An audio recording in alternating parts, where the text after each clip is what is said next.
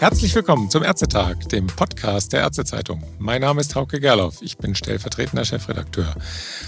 Ja, Verlagerung von Leistungen aus der stationären Versorgung in die ambulante, das ist heute unser Thema. Mal wieder, könnte man sagen.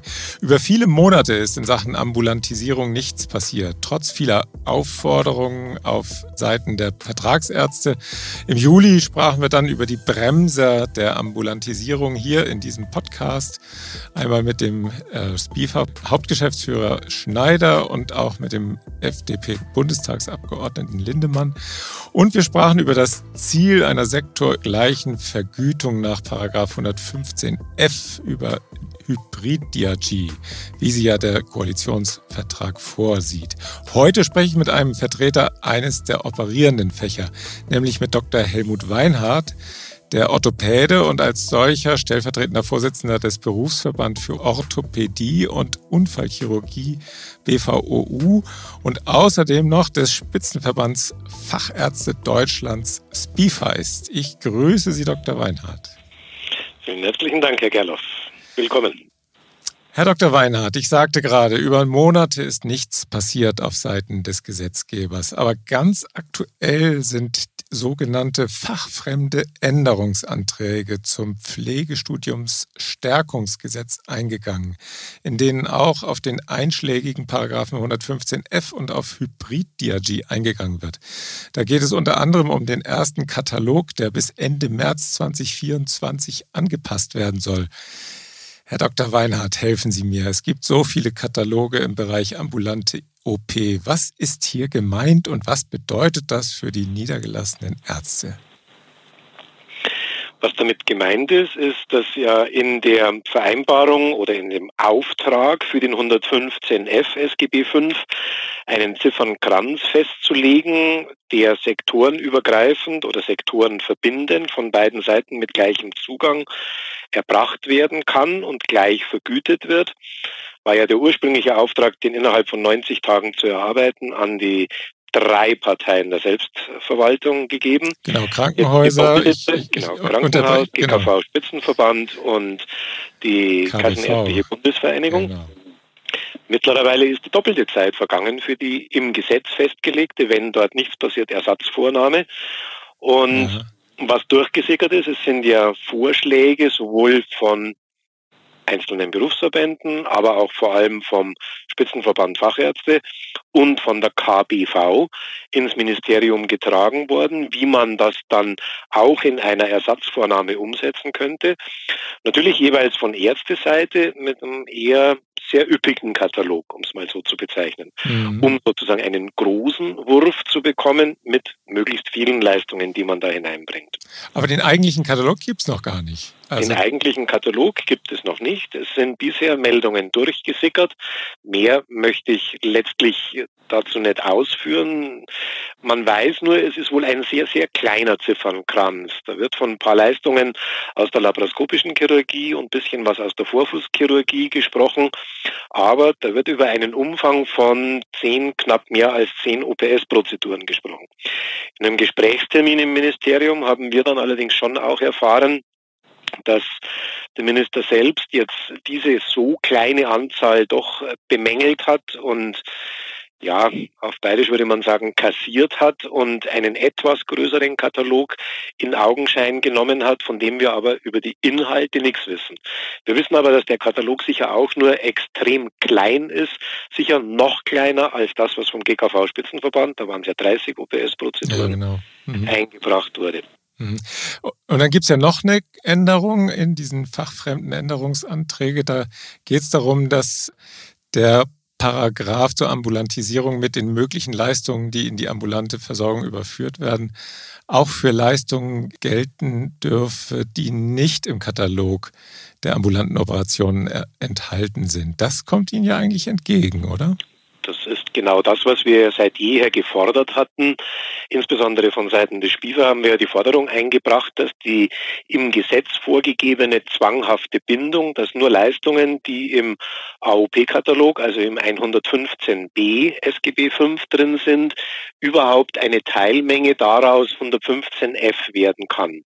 Diese zwanghafte Bindung hatten wir immer gefordert aufzuheben, weil diese zwanghafte Bindung den Ziffernkranz, der dafür in Frage kommt, ganz erheblich einschränkt. Hm. Das natürlich in den Verhandlungen zum 115b die stationäre Seite und auch GKV-Spitzenverband immer wieder bremsen, dort viele Leistungen aufzunehmen, wäre ein ganz erhebliches Hindernis. Und so wie es jetzt in dem fachfremden Änderungsantrag zu lesen ist, dass bei ab der ersten Überprüfung, die eben wie gesagt bereits nach drei Monaten nach Inkrafttreten des ersten Kataloges stattfinden soll, auch bereits Leistungen aufgenommen werden dürfen, die nicht im Paragraph 115b enthalten sind. Das heißt, das nimmt auch den Druck aus den Verhandlungen für den Paragraph 115b, die ja derzeit auch bereits wieder anlaufen, ja. wo ebenfalls wieder von stationärer Seite auf der Bremse gestanden wird. Mhm.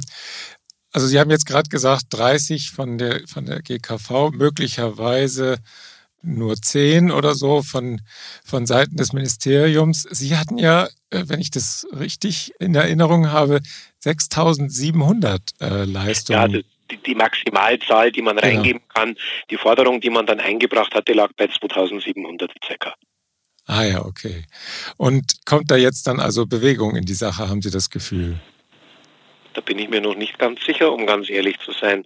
Denn Bewegung, wenn ich statt zehn Leistungen ähm, 20 Leistungen drin habe, das hat mit Bewegung in die Ambulantisierung, vor allem wenn man auch so ein bisschen die Leistungen, was durchgesickert ist, nimmt. Das sind Leistungen, die können ambulant nur relativ schwierig im primären Setting so aufgebracht werden, mhm. weil sie derzeit ambulant halt wenig aufgebracht werden können. Ganz einfach. Die laparoskopische Appendektomie zum Beispiel, das ist nicht aus meinem Fach, ist ja eine Leistung, wenn Sie akuten Blinddarmschmerz haben, da geht man ja in der Regel derzeit, wie das in Deutschland ist, nicht erstmal ähm, in aller Seelenruhe in die niedergelassene chirurgische Praxis, die man sich erst suchen muss, sondern empfindet es als akutes Krankheitsbild und geht halt logischerweise in die Klinik. Mhm. Genau, die akute Galle, also nicht die elektive, sondern die akute Galle. Damit spielt natürlich, wenn jetzt nur solche Leistungen drin sind, eher der stationären Seite in die Hände, dass nur Leistungen und isoliert das Krankenhaus an dieser Ambulantisierung teilnimmt, ja. fast schon Richtung Augurski-Gutachten gehen würde. Es müssen Leistungen dort drin vorkommen, die halt wirklich von beiden Seiten, die zum Teil schon ambulantisiert sind oder die so im halbe-halbe Kontext sowohl stationär als auch ambulant erbracht werden, dann kann die Ambulantisierung natürlich, ich sag mal, ein größerer Wurf werden.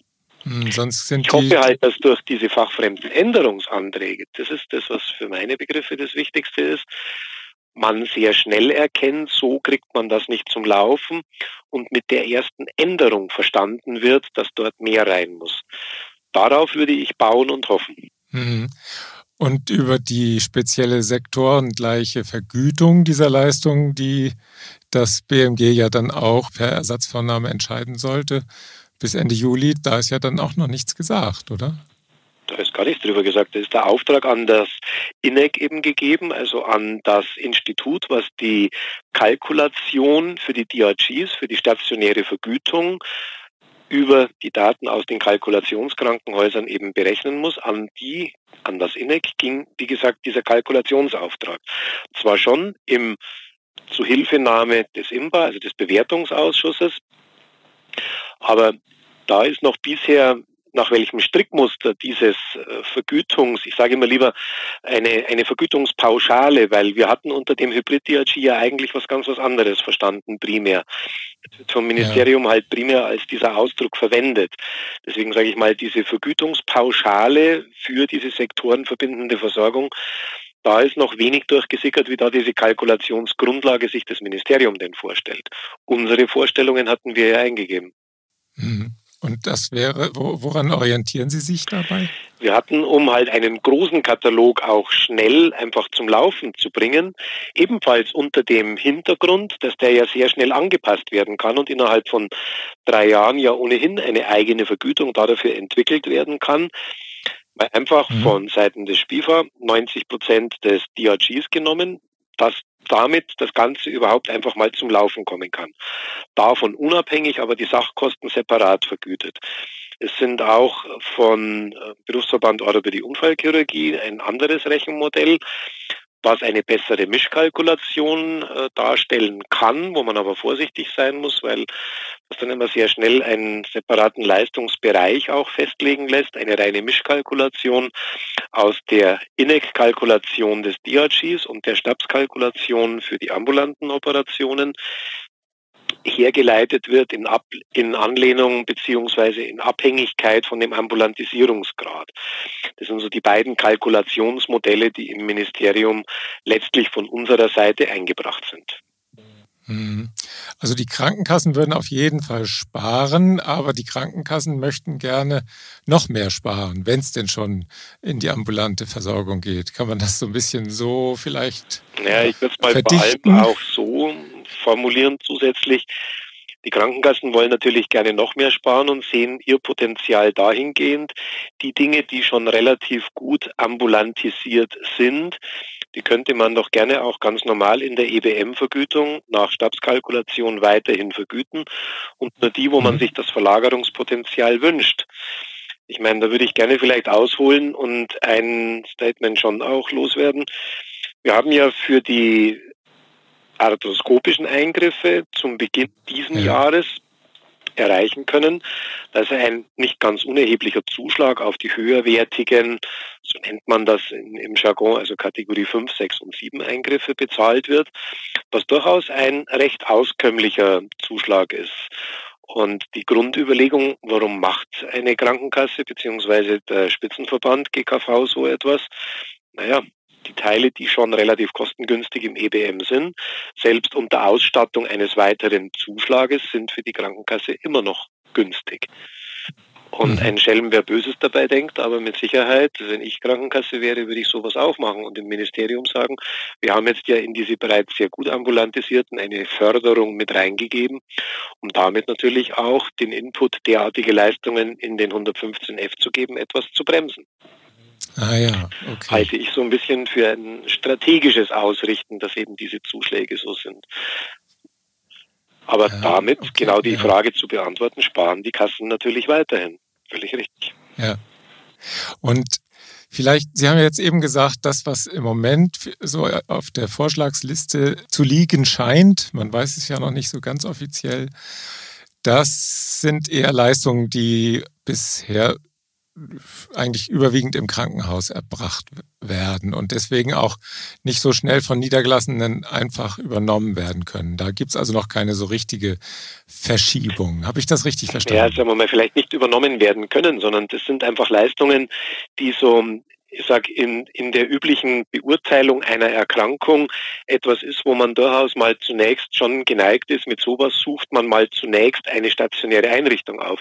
Wenn Sie einen akuten Unterbauchschmerz auf der rechten Seite haben, wo schon jeder vielleicht so mit sagt, hm, das könnte vielleicht ein Blinddarm sein, dafür muss man in Deutschland halt nun mal üblicherweise ins Krankenhaus gehen alte mhm. Denke beziehungsweise Trampelpfad, wie das derzeit, wie man immer so schön sagt, ist, dass das eben Leistungen sind, die dort beheimatet sind, dass man sowas natürlich ohne weiteres, wenn es ein komplikationsloser oder komplikationsarmer Blinddarm ist, da bin ich jetzt nicht der Spezialist dafür als Orthopädie Unfallchirurg, aber das sind natürlich die Eingriffe, die sehr wohl ambulant gemacht werden können nur von der mhm. sogenannten Struktur her weniger.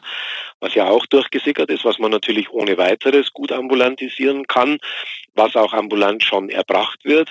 Nur da haben wir immer diese Problematik in der Vorfußchirurgie, wenn sie eine oder zwei oder drei Zehen machen müssen, das ist immer so ungefähr, naja, eine Zehe, die kann man machen, die zweite kommt fast gratis dazu und die dritte auch, was irrsinnig problematisch ist, gerade wenn man bei komplexeren Vorfußoperationen sowas macht. Aber auch die Leistungen, die dafür ausgesucht sind, sind nicht die klassischen Leistungen, die eigentlich schon ganz gut ambulantisiert sind. Ah, okay. Was wäre denn für Sie ein Kriterium, dass eine Leistung in Richtung ambulant geschoben werden sollte, die bisher vielleicht manchmal auch in Kliniken vielleicht ambulant oder äh, nur mit kurzen Liegezeiten erbracht wird. Was sind da so Kriterien für Sie? Wenn die Hauptkriterien, es muss natürlich die postoperative Schmerztherapie und die unmittelbare postoperative Betreuung so lange gewährleistet sein, bis der Patient gut nach Hause entlassbar ist. Mein Paradebeispiel ist immer gerne zum Beispiel aus der Schulterchirurgie, die, sagen wir mal, etwas komplexeren Eingriffe, nicht unbedingt gleich die ganz komplexen, aber eine normale mhm. Schulterstabilisierung zum Beispiel, wenn ich die morgens um 8 Uhr operiere ambulant, dann kann der mit Sicherheit völlig unproblematisch am Abend um 18 Uhr nach Hause gehen. Wenn ich aber den als letzten Punkt, wenn jetzt jemand zum Beispiel sowas schwerpunktmäßig macht, auf dem OP-Plan hat, naja, dann wird es halt schwierig mit dem Tag gleichen nach Hause lassen. Das heißt, es muss eine entsprechende verlängerte Nachbeobachtung möglich sein und Sie haben einen ganz wichtigen Punkt gerade angesprochen. Es sind viele Leistungen, die man durchaus so machen kann, dass man sagt, naja, über eine Nacht auf diesen Menschen im Rahmen einer verlängerten Nachbeobachtung zu beobachten, also wirklich eine reine postoperative Nachbeobachtung und am nächsten Morgen nach Hause lassen, ist ja nichts anderes als eine ambulante Operation mit einer etwas verlängerten Nachbeobachtung. Und dafür brauche ich nicht das gesamte Backup eines großen Krankenhauses, sondern brauche eine suffiziente postoperative Überwachung Betreuung des Patienten, Betreuung dahingehend, wenn er etwas für den Schmerz braucht, wenn er etwas braucht, weil eine Redondrainage voll ist oder ähnliches. Das sind so ganz mhm. einfache Vorgänge, wo der Patient ganz auf sich allein gestellt, vielleicht nicht ganz so einfach zurechtkommt, was aber überhaupt nichts mit dem gesamten Backup einer Klinik zu tun hat. Das sind klassisch die Eingriffe, die vordere Kreuzbandplastik, die normale Rotatorenmanschettenrekonstruktion im Bereich der arthroskopischen Chirurgie zum Beispiel, die man ohne weiteres oder das, das mediale Stabilisationsband für die Kniescheibe am Kniegelenk, das sind Eingriffe, die völlig unproblematisch ambulantisiert werden können. Mhm. Aber im Moment noch nicht da in diesem Bereich stehen, wo es vielleicht hingehen ja, könnte. Ja, muss man jetzt wieder ein kleines bisschen zwischen Bundesländern auch unterscheiden da kommen wir jetzt in ein sehr schwieriges Thema. Das Thema, dass viele von den ambulanten oder ambulantisierbaren Operationen natürlich auch einen nicht ganz unerheblichen Anteil an Sachkosten haben. Wenn Sie zum Beispiel an der Schulter eine Sehne fixieren wollen, dann mhm. können Sie das mit zwei Ankern machen, mit vier Ankern, mit sechs Ankern, aber das sind sehr variable Sachkosten, die da anfallen. Und in der sogenannten stationären Pauschale sind diese Sachkosten ja alle komplett mit drin. Und in der Pauschalvergütung, soweit wir das bisher durchsickern hören, sollen die Sachkosten da ja auch bereits mit drin sein. Wenn Sie operative Eingriffe haben, die sage ich mal, doch relativ standardisiert ganz bestimmte Sachkosten haben. Da zähle ich zum Beispiel ruhig das Kreuzband mit dazu. Das muss man einmal unten, einmal oben festmachen. Das ist so einigermaßen kalkulierbar. Wenn aber schon eine Meniskusnaht dazukommt, ja, muss ich die jetzt mit zwei Nähten, mit drei Nähten, mit vier Nähten festmachen? Ja, das hängt halt davon ab, wie groß das ist. Und damit fallen sehr unterschiedliche Sachkosten an. Und dann kommt jetzt halt eben mhm. auf die Bundesrepublik bezogen leider Gottes der bunte Flickenteppich zustande. Es gibt halt äh, KV-Bezirke, wo sehr unproblematisch die Sachkosten erstattet werden, weil es eine Sachkostenvereinbarung oder einen Sachkostenvertrag gibt. Und es gibt natürlich Bundesländer, wo man sich sehr schwer tut, diese Sachkosten zu bekommen. Und in den stationären Pauschalen, solange wir immer die volle Pauschale bekommen, Paradebeispiel ist zum Beispiel die Rotatorenmanschette. Wenn Sie die volle DRG bekommen, gut, dann kommt man mit den Sachkosten zurecht. Wenn aber der MDK runterprüft und Sie kriegen nur das Eintages-DRG, dann legen Sie mit den Sachkosten für die operative Prozedur in dem Eintages-DRG bereits drauf. Ja. Und das ist eben das, was, was so die, die große Krux an diesem äh, mit pauschalen Arbeiten ist, wenn die eben so weit runtergerechnet werden, was zunächst mal die Versorgung des Patienten, ärztliche Leistung, Narkoseleistung, postoperative Überwachung, um diese drei Schlagworte, diese drei Versorgungsbereiche des Patienten zu nehmen. Und dann einfach sagt, naja, die Sachkosten, die kann man immer pauschaliert machen. Ja, drauflegen will keiner bei den Sachkosten. Dann wird es oftmals Einfluss nehmen darauf, wie ich auch den Patienten versorgen kann. Deswegen ist gerade bei den sehr knapp gerechneten sei es nun eine Vergütungspauschale um 115f oder eben ein Ein-Tages-DRG in der Klinik, ähm, zum entscheidenden Faktor, wie ich mit den Sachkosten umgehen kann, werden die vergütet, werden die nicht vergütet. Deswegen hatten wir ja den Antrag gestellt, die Sachkosten gehören außen vor. Ja, und das ist bis jetzt noch nicht sieht noch nicht danach aus, als ob das durchkommt. Wie sieht es denn in Bayern aus? Also Bleiben wir mal schnell beim 115f. Beim 115f werden wir nicht müde, weiterhin zu fordern, dass die Sachkosten separat betrachtet werden müssen. Hierzu muss es eine separate Regelung geben. Ansonsten sehe ich das auch als ganz erheblichen Hemmschuh, dass das Kind zum Laufen kommt. Wenn man die jetzt aktuelle ambulante Vergütung fürs ambulante Operieren anschaut, gibt es in Bayern einen ganz klaren Katalog an Sachkosten, die erstattet werden. Die werden schlicht und einfach wenn es Produkte sind, die in diesem Katalog enthalten sind, also Sehnenfixationsmaterialien oder Bandfixationsmaterialien, Meniskusnähte, die werden eins zu eins gegen Rechnungsvorlage erstattet. Eins zu eins. 1 zu 1. Ja, also da haben Sie, haben, Sie gut, haben Sie gut verhandelt. Ist eine Sachkostenvereinbarung, die eben als vertragliche Regelung den dreiseitigen Verträgen angegliedert ist für alles das, wo eben Sachkosten die entsprechende Vergütung, weil es ein Implantat ist, was im Patienten verbleibt, der Überbegriff dazu, eben entsprechend vergütet werden muss. Aber es gibt halt eine kontinuierlich tagende Kommission, die das immer auch mit den Krankenkassen weiterentwickelt und begleitet. Hm. Wenn jetzt Patienten wählen könnten, äh, das können sie ja teilweise auch, gerade viele ihrer Kollegen arbeiten ja teilweise in Teilzeit in der Klinik oder als Honorararzt in der Klinik oder Ärztin. Ich auch, bin ja teilangestellt äh, in der äh, Klinik gleichzeitig. Ja, oder Belegarzt, je nachdem, wie sich das am besten dann auch rechnet. Äh, das ist ja dann auch so eine Frage, nach was rechne ich dann ab?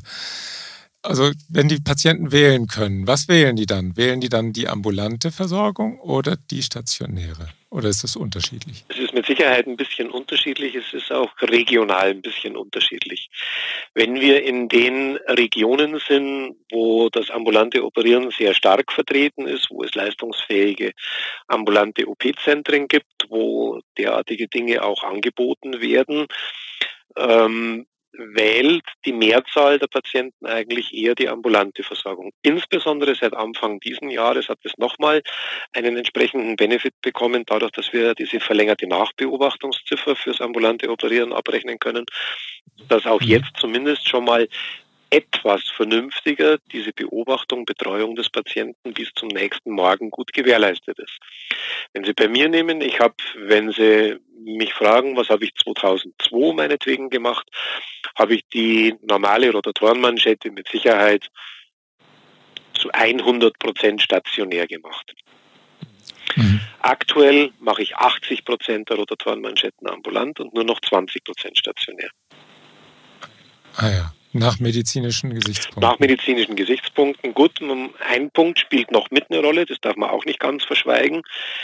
Es gibt ja einen Versicherungsstatus für den gesetzlich versicherten Patienten, das ist die sogenannte stationäre Zusatzversicherung, die natürlich bei den Eingriffen, die man man muss die Kirche beim Dorf lassen, die man schon auch stationär machen kann, beeinflusst natürlich auch ein derartiger Versicherungsstatus, ob man einen Patienten jetzt halt unbedingt in der ambulanten Schiene lässt oder in der stationären untergebracht hat. Weil ansonsten ja die stationäre Zusatzversicherung nicht greift. Und da sind wir auch beim Streitthema beziehungsweise Konfliktthema, wo man auch den Verband der privaten Krankenkassen ein bisschen mit ins Boot holen muss. Wenn Sie einen Zusatzversicherungsvertrag mit Ihrem Versicherungsunternehmen abgeschlossen haben vor zehn Jahren, wo Sie wissen, ja, wenn ich ein Kreuzband brauche oder wenn ich eine Rotatorenmanschette brauche, also behandelt brauche, das sind so klassische Eingriffe, da greift meine Versicherung, dafür möchte ich gerne privat versichert sein, kann mir meinen Behandler aussuchen, bin im Krankenhaus sozusagen ein Wahlleistungspatient. Und wenn ich diese Bereiche jetzt in den 115f äh, überführe und die müssen verpflichtend ambulant gemacht werden, ja greift dann die stationäre Zusatzversicherung. Das ist ein sehr schwieriges Thema, denn um es mal einfach jetzt so auf, wenn ich sage, Sie sind die Person, die das hat, das ist ja eine Versicherungsenteignung, die da stattfindet. Sie haben ein Versicherungsvolumen damals versichert, zahlen einen Beitrag und jetzt viele Leistungen, die Sie damals in der Versicherung gut gemeint gesagt haben, ich bin ein sportlicher junger Mensch, gerade wenn mir solche Sachen passieren, hätte ich die ganz gerne durch meine Zusatzversicherung abgedeckt. Wenn die jetzt auf einmal alle wegfallen würden, dann sagen Sie auch, wofür habe ich dann diese Versicherung? Oder der Leistungsumfang ist ja ein ganz anderer. Ja, ja. Und da muss mit Sicherheit auch noch nachverhandelt werden, wie dieser ganze Leistungsbereich der stationären Zusatzversicherung dort Berücksichtigung findet. Hm. Vielleicht eine Frage in eine andere Richtung. Es wird ja immer mal gesagt, also Sie wollen gerne, dass mehr Leistungen in 115f aufgenommen werden, als bisher vorgesehen ja. sind. Es wird aber immer wieder eingewendet, die Praxen hätten gar keine Kapazität, zusätzliche Operationen zu erbringen, zusätzliche Eingriffe. Was sagen Sie zu diesem Argument? Könnten Sie Ihre Kapazitäten hochfahren? sehe ich überhaupt kein Problem.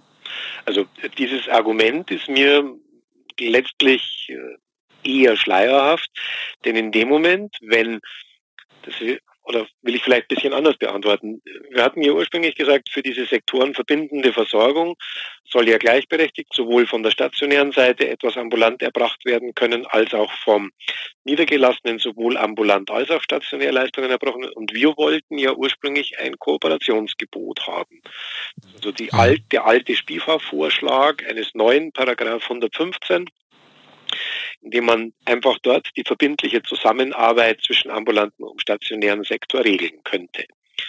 Die ambulanten OP-Zentren suchen derzeit halt zu einem nicht ganz unerheblichen Teil auch ihre Einkünfte dahingehend, dass sie einen gewissen Medizintourismus nutzen und Igelleistungen, plastische chirurgische Eingriffe halt mehr mit ins Portfolio reinnehmen, um die Strukturen eben entsprechend trotzdem, ich meine, die haben Gestehungskosten, die haben Unterhaltskosten und stehen halt in einem gewissen Verdrängungswettbewerb zum schlechter finanzierten GKV-System. Ganz schlicht und einfach.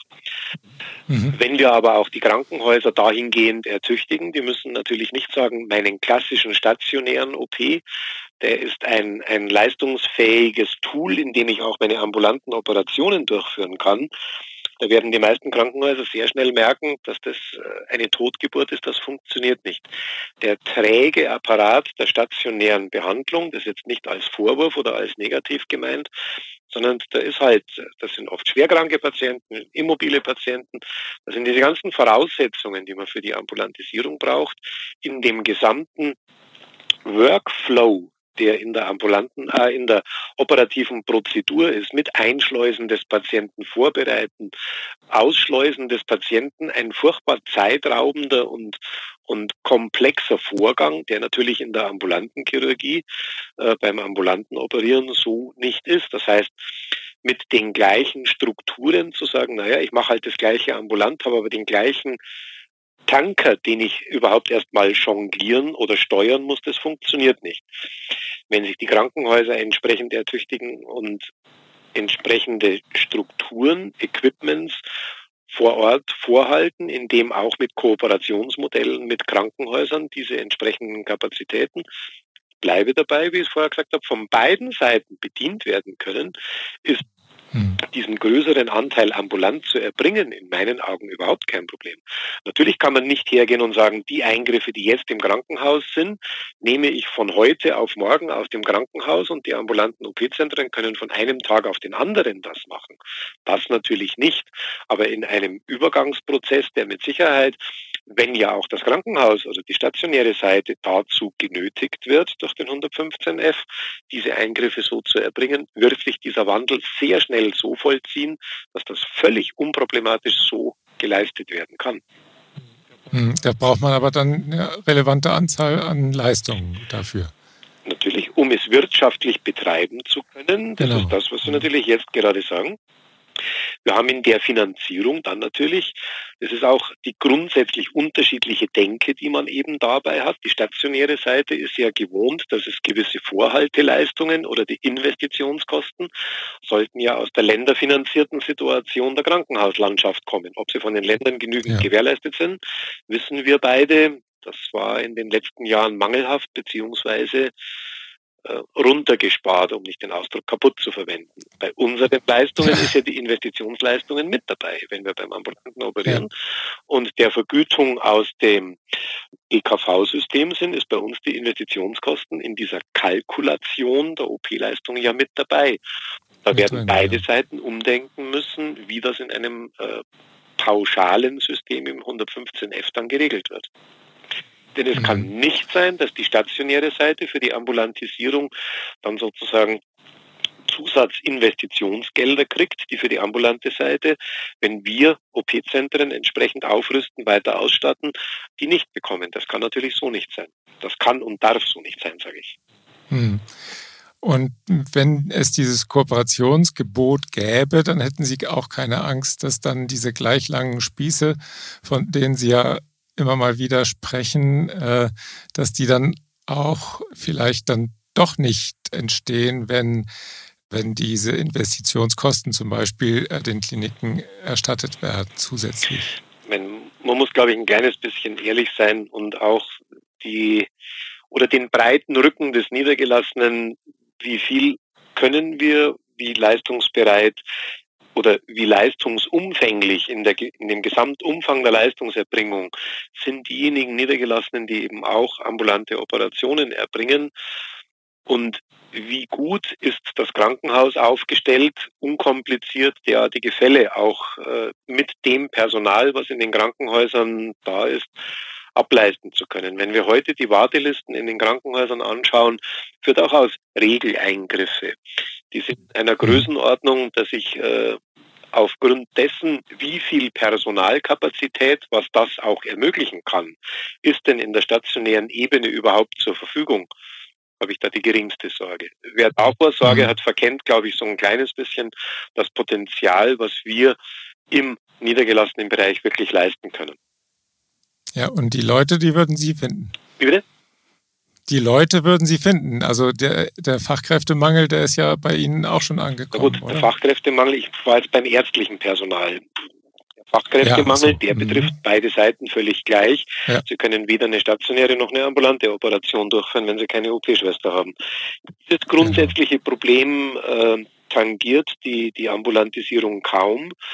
Denn das, was man dabei einspart, zu meinen, dass man Pflegekräfte war ja mal so auch in dem Gespräch, was insbesondere der Herr Minister auf die Reise gebracht hatte, durch die Ambulantisierung spart man die Pflegekräfte, die in der Nacht in der Klinik beschäftigt sind. Ja, aber speziell die helfen uns für die Ambulantisierung mit Sicherheit eher weniger. Aber beiden Seiten nicht. Die helfen dem Krankenhaus für die Ambulantisierung nicht. Die helfen höchstens dahingehend, dass sie die Sorge weghaben, dass äh, die Unterschreitung der Pflegepersonalgrenzen in Relation zu den Patientenzahlen, die sie haben. Wenn es ein ambulanter Patient ist, geht er nach Hause. Dass derartige mhm. Mechanismen nicht greifen. Aber für die Versorgung des Patienten ist das Pflegepersonal, was insbesondere für den reinen pflegerischen Teil, ich rede nicht mehr vom Aufwachraum und sonstigen, sondern den Teil, den ich für die Übernachtung des Patienten einspare. Davon war ja politisch die Rede. Der hilft für die Ambulantisierung weder dem Niedergelassenen noch der Klinik.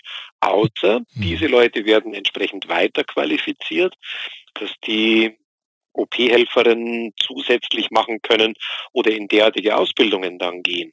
Nur das sind alles Dinge, die nicht von heute auf morgen funktionieren und den Fachkräftemangel, insbesondere jetzt für die operative Tätigkeit am Patienten, das ist aber egal welcher Versorgungsbereich, die helfen uns natürlich nicht.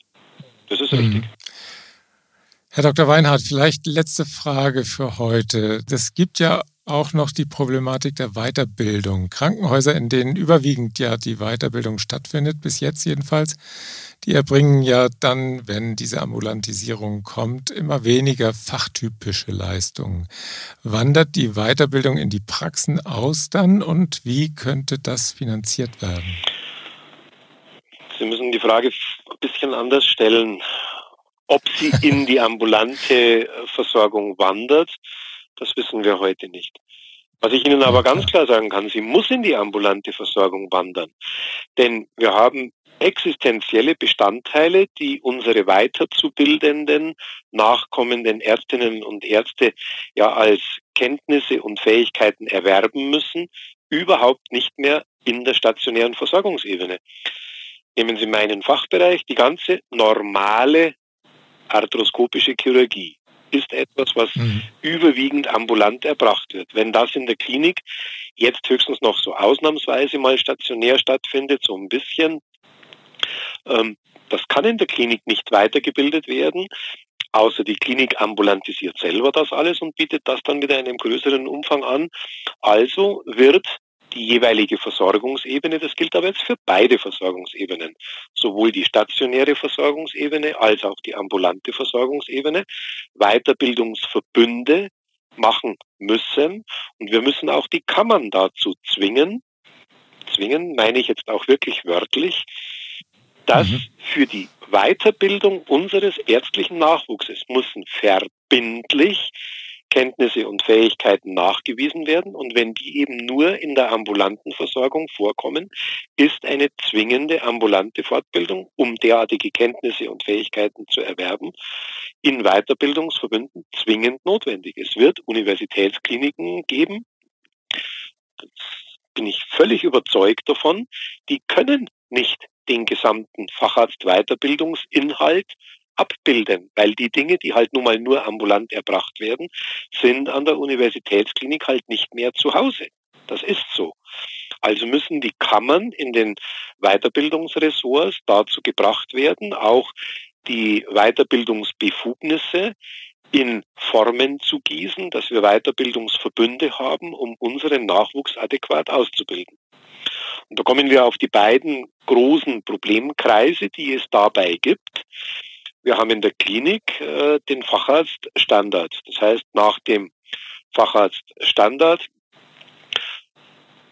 muss schlicht und einfach die Standards, die in der Klinik aufgestellt sind, eingehalten werden. Das kann auch eine Ausbildungsoperation sein. Im Facharztstatus mhm. haben wir die persönliche Leistungserbringung und die Leistung erbringt zwingend der Facharzt, wie es in der ambulanten Chirurgie momentan in den Richtlinien zum ambulanten Operieren im EBM ja verankert ist. Das heißt, das muss entsprechend aufgelöst werden, dass natürlich diese Eingriffe, die Ausbildungsoperationen sind, entweder dadurch, dass sie gekennzeichnet werden, einen Zuschlag bekommen oder wie auch immer man das dann handhaben möchte. Da gibt es viele verschiedene Gedankenmodelle. Nur wir brauchen natürlich eine adäquate Finanzierung dieser Weiterbildung. Also das eine Problem ist die persönliche Leistungserbringung, Fahrradstatus, Fahrradstandard, den man auflösen muss. Das muss für beide Seiten gleich sein. Ansonsten kann ich einen derartigen Eingriff ja nicht supervidierend ausbilden. Geht nicht. Und das Zweite ist eben die mhm. Finanzierung der Weiterbildung. Das sind ja nur ein paar Fachbereiche in den Genuss gekommen der Förderung der ambulanten Weiterbildung.